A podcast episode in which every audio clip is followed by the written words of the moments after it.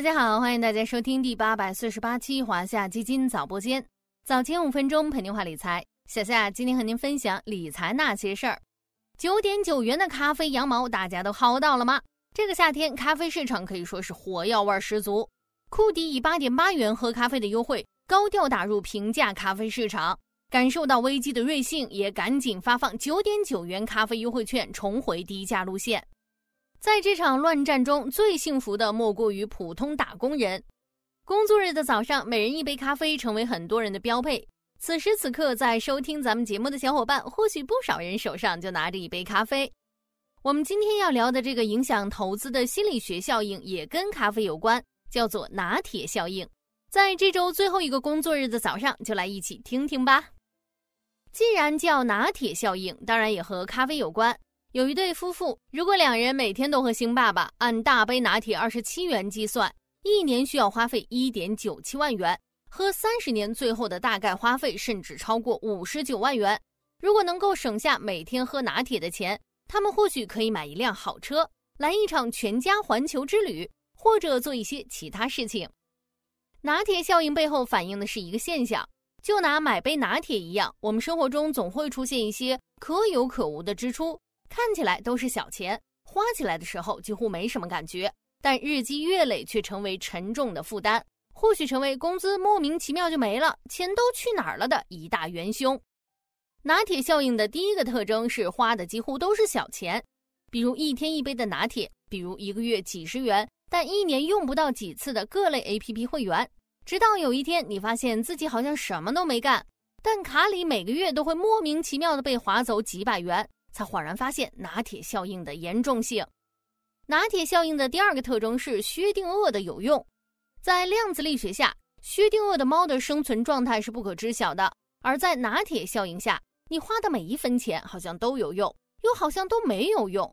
比如囤积的各种零食，一年没实践几次的健身卡，买的时候觉得一定能用到，最后却证明事实未必是这样。拿铁效应告诉我们的道理是。有很多零散开支都是把资产积聚变得更缓慢、更困难的拿铁。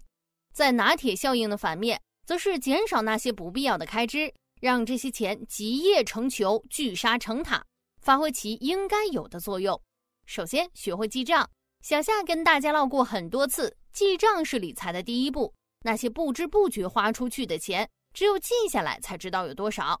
也只有静下来，才能冷静思考它究竟该花还是不该花，控制好自己的开支，适当削减那些不必要的消费，是克服拿铁因子的第一步。其次，强制储蓄，强制投资。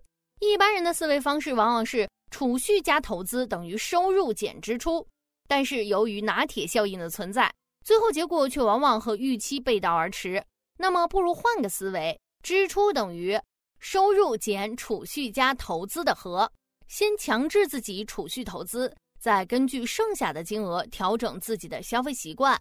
拿铁效应不仅存在于生活中，在投资中，我们也可以通过它来调整自己的策略方法。